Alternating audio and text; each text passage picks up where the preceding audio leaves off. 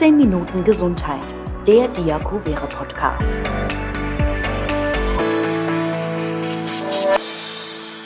Hallo und herzlich willkommen zu einer neuen Folge unseres Diakovere Podcast 15 Minuten Gesundheit.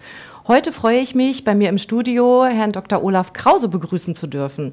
Herr Dr. Krause ist Chefarzt unseres Zentrums für Medizin im Alter im Diakovere Henriettenstift. Herzlich willkommen, Herr Dr. Krause. Schön, dass ja, Sie hier sind. Vielen Dank, Frau Pollmann. Die Position des Chefarztes bekleiden Sie jetzt, glaube ich, ziemlich genau, wenn ich mich richtig erinnere, seit einem Jahr. Das ist so. Aber Sie sind ja schon etwas länger unserem Unternehmen verbunden. Vielleicht mögen Sie einfach mal kurz etwas zu Ihrem Werdegang oder beziehungsweise wie es Sie zu Diakovere geführt hat, erzählen. Ja, das war ein Zufall. Ich war Oberarzt ähm, ähm, im Nordstadtkrankenhaus in Hannover und dann habe ich morgens die Zeitung gelesen, Hannoversche Allgemeine Zeitung, und dann habe ich gesehen, dass eine Stellenanzeige da war, Oberarzt gesucht, habe mich beworben und bin dann in die Geriatrie gekommen. Ehrlich gesagt wusste ich gar nicht so genau, was das ist. Aber es hat mir sehr gut gefallen und dann bin ich bei Diakovere geblieben.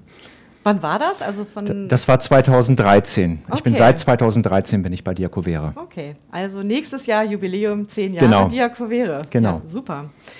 Wir haben bei uns in der Sendung so eine kleine Tradition, die beinhaltet, dass wir jeden Gast bitten, einen Gegenstand mitzubringen, der etwas charakteristisch für die Arbeit im täglichen Arbeitsalltag ähm, ja, bietet und bildet. Und äh, ja, da bin ich natürlich neugierig, was Sie heute mitgebracht haben. Ja, ganz klassisch. Ich habe das Stethoskop mitgebracht. Mhm. Und äh, das Stethoskop dient ja dazu, dass man ähm, Herz und Lunge abhorchen kann. Aber es ist natürlich auch sehr gut geeignet, wenn jemand jetzt schwerhörig wäre, dann könnte man es so machen, wenn Sie das nehmen, ich stecke es mir in die Ohren, Sie könnten reinsprechen und dann könnte ich Sie einfach viel besser verstehen. Also man kann es sozusagen in beide Richtungen benutzen und das ist sehr hilfreich bei der mhm. klinischen Arbeit. Und die haben Sie wahrscheinlich ja auch täglich äh, mit den Patienten, die Sie betreuen. Haben Sie das Stethoskop bestimmt täglich auch im Einsatz? Das stimmt. Also wir haben das Durchschnittsalter ist 82 Jahre bei uns in der Klinik. Also wir haben wirklich mit hochalten Menschen mhm. zu tun. Unser Thema heute ist ja Schwindel. Das ist noch nicht mal ein Thema, was äh, geriatrische Menschen betrifft, sondern wirklich, ich glaube, den Querschnitt der Bevölkerung. Und äh, ja, Schwindel hat viele, viele Facetten und ähm, ja, vielleicht können Sie uns einfach auch erstmal erzählen, wo kommt Schwindel überhaupt her? Was ist Schwindel? Ja, Schwindel ist eine Störung ähm, zwischen Gleichgewichtsorgan, dem Sehen und der Wahrnehmung des Raumes. Irgendetwas stimmt dann nicht und wenn ähm, diese Faktoren nicht zusammenkommen, dann empfinden wir Schwindel. Wenn wir uns ins Karussell setzen, dann empfinden wir Schwindel als gut. Aber wenn man zum Beispiel, ich sag mal so, irgendwo sitzt ähm, und dann überfällt an der Schwindel, dann ist das sozusagen mit sehr negativem Erleben ähm, verkoppelt. Das Gleichgewichtsorgan, von dem Sie sprachen, sitzt wo? Das sitzt sozusagen im Innenohr und das ist ganz wichtig. Das ist in der Tat im Alter häufiger betroffen, das mhm. Gleichgewichtsorgan. Zum Beispiel, wenn sich ältere Menschen hinlegen oder die Lage wechseln, dann kann der Schwindel auftreten. Mhm. Und das ist wahrscheinlich auch so ein bisschen vergleichbar mit Kopfschmerzen, Schwindel, also Unwohlseingefühl. Gibt es denn da irgendwelche Belege oder Studien, wer auch speziell unabhängig vom Alter von Schwindelanfällen betroffen sein kann? Es sind äh, Frauen deutlich häufiger betroffen, gerade auch ältere Frauen und auch ähm, Menschen sind betroffen, die schon mal eine neurologische Erkrankung hatten, wie einen Schlaganfall und auch Menschen, die sehr viele Medikamente einnehmen müssen. Ab wann ist denn Schwindel bedenklich? Also ab wann sollte man sich wirklich medizinischen Rat suchen? Es wird dann bedenklich, wenn man ähm, so starken Schwindel hat, dass man sich nicht mehr traut, zum Beispiel die Wohnung zu verlassen oder bestimmte Einkäufe zu machen oder aber wenn Stürze auftreten. Also wenn der Schwindel einen im alltäglichen Leben behindert, dann sollte man auf jeden Fall den Arzt aufsuchen.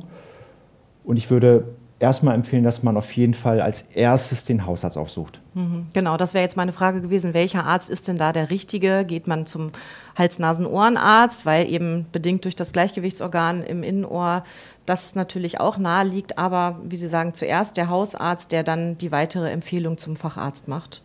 Genau. Mhm. Ähm, es könnte sein, wenn man jetzt, sag ich mal so, plötzlich nichts mehr hört auf dem einen Ohr, plus Schwindel, plus ein Hörgeräusch, der sogenannte Tinnitus, dann wäre es auch eine Möglichkeit, direkt den HNO-Arzt aufzusuchen. Ansonsten, Schwindel entsteht durch viele verschiedene Ursachen. Es können Blutdruckschwankungen sein, Störung der Blutsalze, Medikamentennebenwirkungen eine beginnende Nervenerkrankung. Insofern wäre der Hausarzt der Richtige und der Lotse, der das sozusagen erkennt und dann gegebenenfalls weiterschickt zu weiteren Ärzten. Mhm. Ich stelle mir das jetzt als Laie äh, so vor, ähnlich wie bei einem Beinbruch. Ich gehe ins Krankenhaus und äh, dann findet ein Röntgenbild statt, um das äh, genaue ähm, Krankheitsbild festzustellen. Was ist passiert? Welcher Knochen ist gebrochen? Ähm, beim Thema Schwindel stellt sich mir die Frage, gibt es da überhaupt eine Form von Messung oder Messbarkeit bis hin zu einem technischen medizinischen Gerät, die einen Schwindel diagnostizieren kann? Beim Schwindel ist es leider nicht so einfach wie beim Beinbruch, denn der Schwindel entsteht meist durch viele verschiedene Ursachen. Und ähm, daher ist es ganz wichtig, dass man genau dem Arzt die Krankheitsgeschichte, wir nennen das ja Anamnese, schildert und es kann hilfreich sein, dass man zu Hause einmal aufschreibt, wann tritt der Schwindel auf. Ist es beim Aufstehen? Ist es beim Hinlegen? Ähm, ist es, wenn ich im Dunkeln zur Toilette gehe? Also genau die Situation festhalten. Wann tritt der Schwindel auf? Wann ist er am stärksten? Welche Tageszeit? Und wann tritt er nicht auf? In welchen Situationen? Zum Beispiel, wenn ich abends im Bett liege, habe ich keinen Schwindel. Wenn ich dann morgens aufstehe, tritt er das erste Mal auf. Das genau festhalten, das ist sehr hilfreich für den Arzt. Der zweite Teil der Frage ist, gibt es, sag ich mal, so ein Instrument, wie man das messen kann? Leider nein. Manchmal gibt es klare Hinweise durch andere Untersuchungen, durch das EKG, dass der Puls zu langsam ist. Ähm, aber meistens ähm, kann man den Schwindel sozusagen nur eingrenzen durch die klinischen Symptome und die, die Vorgeschichte. Und dann gibt es eine Verdachtsdiagnose, wo der Schwindel herkommt. Es ist aber nicht so einfach wie bei anderen Erkrankungen. Kann denn der Schwindel auch ein Indikator oder Indiz für eine ernsthafte Krankheit sein, die sich äh, ja vielleicht aufgrund anderer äh, Symptome auch mit Schwindel äußert? Ja, das ist möglich. Ähm, der Schwindel kann zum Beispiel auftreten bei sogenannten internistischen Erkrankungen, also wenn der Blutdruck zu hoch ist oder halt auch zu niedrig, aber auch im Rahmen eines Diabetes, wenn der mhm. Blutzucker dann sozusagen zu stark ansteigt oder vielleicht auch zwischendurch runterkippt. Das heißt, das sollte einmal unter, überprüft werden. Und es kann natürlich auch sein, dass neurologische Erkrankungen dahinter stecken, hinter dem Schwindel, wie zum Beispiel eine Durchblutungsstörung ähm, im Gehirn. Gerade wenn Schwindel auftritt und man kann plötzlich auf dem Auge nichts mehr sehen oder man kann nicht mehr greifen oder ein Bein nicht mehr bewegen, dann sollte man an Durchblutungsstörungen denken und dann sollte man sofort auch einen Arzt aufsuchen. Am besten sozusagen direkt eine Notaufnahme. Mhm. Das sind jetzt ja die Symptome, die Sie ansprechen. Gibt es denn ähnlich wie beim Kopfschmerz auch verschiedene Arten von Schwindel? Ja. Also es gibt einmal den Schwindel, der entsteht durch das Aufstehen, den nennen wir orthostatischer mhm. Schwindel. Das ist sozusagen, wenn wir uns aufsetzen, dann kann Schwindel auftreten. Das ist zum Beispiel bei Blutdruckpatienten der Fall. Mhm. Dann gibt es den Schwindel durch Nervenerkrankungen. Der wird meistens stärker, wenn man nachts äh, aufsteht und sich nicht orientieren kann mit Hilfe des Sehens. Das heißt, dann wird dieser Schwindel stärker. Und eine weitere Form ist halt der Schwindel, der vom Innenohr auftritt. Der ist meist anfallsartig, als wenn sich alles dreht wie im Karussell und der kann auch von Übelkeit und Erbrechen begleitet sein. Mhm. Viele Krankheitsbilder sind chronisch. Da gibt es ja eine breite Palette. Kann man das vom Schwindel auch behaupten? Kann auch ein Schwindel chronisch werden? Ja, gibt es auch. Und zwar, wenn der Schwindel über sechs Monate anhält, dann sprechen wir von chronischem Schwindel. Und ähm, die Behandlung ist schwierig. Ähm, wichtig wäre dann eine begleitende Physiotherapie, auch Gleichgewichtsübungen können helfen, ähm, Massagen der Halswirbelsäule. In einzelnen Fällen muss man auch Medikamente einsetzen, um den Schwindel zu dämpfen, zum Beispiel Schmerzmedikamente oder auch Antidepressiva. Einfach, dass die Schwindelwahrnehmung für den Patienten angenehmer wird. Es geht immer darum, dass der Patient dann selber wieder sozusagen am Alltagsleben teilnehmen kann und durch den Schwindel nicht so behindert wird, dass er sich zurückzieht und vielleicht seine normalen Tätigkeiten, also beruflich und privat, nicht äh, wahrnehmen kann. Nun gibt es ja gegen jede Krankheit auch ein Medikament. Wie sieht es denn da mit, ich sag mal, Wechsel- oder Nebenwirkungen aus, die vielleicht einen Schwindel erzeugen können, obwohl der Schwindel gar nicht die Ursache war? Ist leider sehr häufig, wenn Sie sozusagen die Fachinformationen, die Packungsbeilagen durchgucken von den Medikamenten, da steht fast überall, dass Schwindel sozusagen eine häufige Nebenwirkung ist. Gerade bei Blutdruckmedikamenten, die machen das ganz klassisch als Nebenwirkung. Schwindel, Beta-Blocker, andere Medikamente, Entwässerungsmedikamente können das machen, also trockener Mund, Schwindel, können auch die sogenannten Blutsalze, also das Natrium verändern. Deswegen sollte man, wenn man Entwässerungsmedikamente einnimmt, ruhig alle sechs Monate einmal das Blut kontrollieren. Und auch eine Nebenwirkung kann es sein von Schmerzmedikamenten und von Antidepressiva. Auch die machen klassischerweise Benommenheit und das empfinden wir sozusagen als Schwindel. Mhm. Wie sieht das denn bei Kindern aus? Also haben Sie da ähm, ja auch für, für, sich schon Erkenntnisse über die äh, Jahre Ihrer Berufstätigkeit ähm, erleben können, dass Kinder mindestens genauso betroffen sind oder vielleicht auch wachstumsbezogen? Das hat ja auch oft mal was mit Schwindel zu tun. Also zum Glück sind Kinder da eher weniger von betroffen. Ähm, und ähm, es gibt natürlich auch so Phasen, gerade die in der Pubertät von 13 so bis 18 oder auch manchmal bis 20, da sind ähm, jüngere Menschen, gerade auch wieder Frauen, besonders häufig davon betroffen, von Schwindel oder auch von Bewusstlosigkeit. Das wird häufiger erlebt. Es ist zum Glück meistens harmlos. Da sollte man auch einmal kurz nachfragen, was waren genau die Ursachen. Da ist aus meiner Sicht das Wichtigste, dass man auch dann die jungen Patienten beruhigt, dass es eine harmlose Ursache ist und aufklärt über das Krankheitsbild. Also das Phänomen, was mir auch persönlich schon öfter begegnet ist, wenn man sich mit Menschen über Schwindel tatsächlich auch unterhält, dass der eine einen Ohnmachtsanfall kennt und der andere wiederum gar nicht. Hat schon viele Lebensjahre hinter sich und ist noch nie ohnmächtig geworden. Was steckt denn dahinter? Sind das diese verschiedenen Symptome, die sich einfach bei dem einen mehr ausprägen, bei dem anderen weniger? Dass der eine mehr Glück hat, ähm, einen Schwindelanfall wirklich nie zu erleben bis hin zur Ohnmacht? Ja, das ist so. Also Schwindel ist auf jeden Fall sehr unangenehm für alle Betroffenen. Wenn es aber zur Bewusstlosigkeit kommt, das ist noch was anderes. Das nennen wir Synkope, also ein plötzlicher Verlust des Bewusstseins und auch des ganzen Körpertonus. Also man kann dann hinfallen, hinfallen und sich schwer verletzen. Da gibt es noch andere Ursachen, wie zum Beispiel Herzrhythmusstörungen, die eine Rolle spielen können.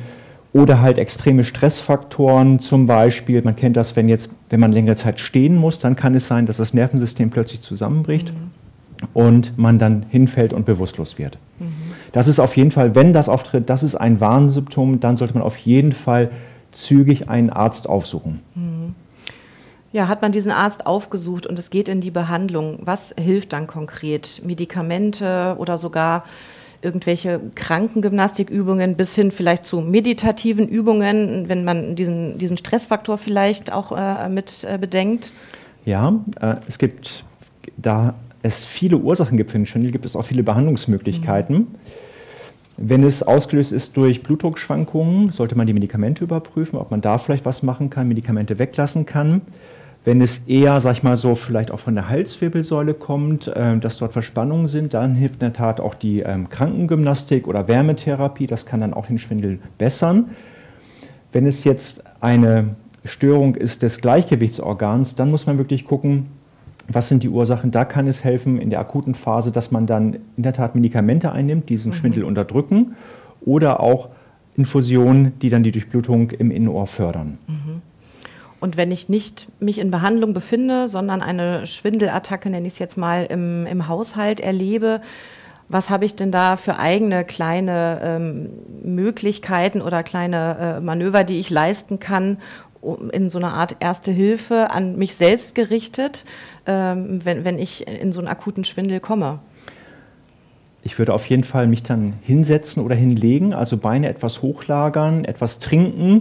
Man sollte auch versuchen, dann die Halswirbelsäule zu entspannen, also einfach den Hals gerade machen. Und ähm, es gibt dann noch eine spezielle Form, das ist der Lagerungsschwindel. Das muss man einmal vom Arzt gezeigt bekommen. Da gibt es bestimmte Manöver, die man selber machen kann, also sich auf die Seite legen und dann wieder sozusagen ruckartig auf die andere Seite legen. Das wäre aber ganz gut, wenn man das einmal von einer Ärztin, mhm. von einem Arzt vorher gezeigt bekommt. Das kann dann auch helfen, diesen Lagerungsschwindel dann sofort zu bessern. Mhm. Ja, zum Abschluss würde mich äh, noch interessieren, äh, aufgrund der jetzt ja nun fast zehn Jahre, die Sie schon ja.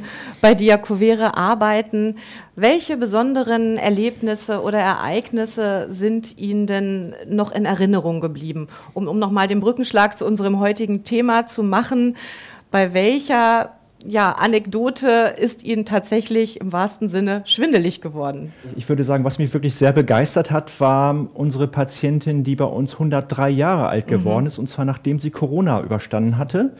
Und ähm, mich hat wirklich der Lebensmut dieser alten Dame so begeistert, weil sie hat gesagt, also ich habe so viel in meinem Leben mitgemacht, da werde ich mit Corona auch noch fertig. Das hat mich wirklich schwer begeistert. Also wirklich die, neben der täglichen Arbeit mit allen Mitarbeitern, diese ganze Lebensgeschichte von älteren Menschen, das ist etwas, was mich jeden Tag immer wieder begeistert. Ja, schöne positive Worte bei einem ernsten Thema, aber Schwindel ist ja auch mal positiv behaftet. Ja, in diesem Sinne, vielen herzlichen Dank, dass Sie heute hier waren und äh, ja, weiterhin gutes Gelingen bei Ihrer Arbeit. Vielen Dank, Herr Dr. Krause. Ganz herzlichen Dank.